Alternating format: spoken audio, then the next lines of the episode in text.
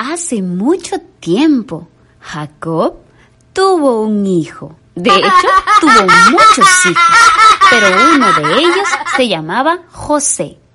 Jacob amaba tanto a su hijo José que un día le hizo una ropa de muchos colores, azul, rojo, verde, amarillo, muchos colores. Por eso sus hermanos no querían a José, pero Dios sí lo amaba y tenía un plan con él. Un día, mientras José dormía, soñó que él y sus hermanos tenían manojos de trigo en sus manos.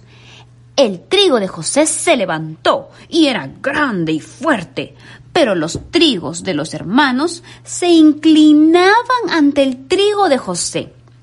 Cuando José se despertó de su sueño, estaba muy contento y fue corriendo a contárselo a sus hermanos.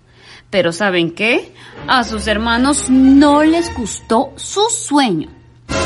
Otra noche, José soñó que el sol, la luna y las estrellas se inclinaban hacia él. Pero su papá se molestó y le dijo que por qué estaba soñando esas cosas. Y le dijo, ¿acaso tu mamá, tus hermanos y yo somos pequeños y tú grande? El papá de José, Jacob, trataba de entender por qué su hijo José tenía estos sueños. Lo que ellos no sabían era que Dios tenía una promesa que cumplir. Dios siempre cumple lo que promete y usaría a José para cumplir esa promesa.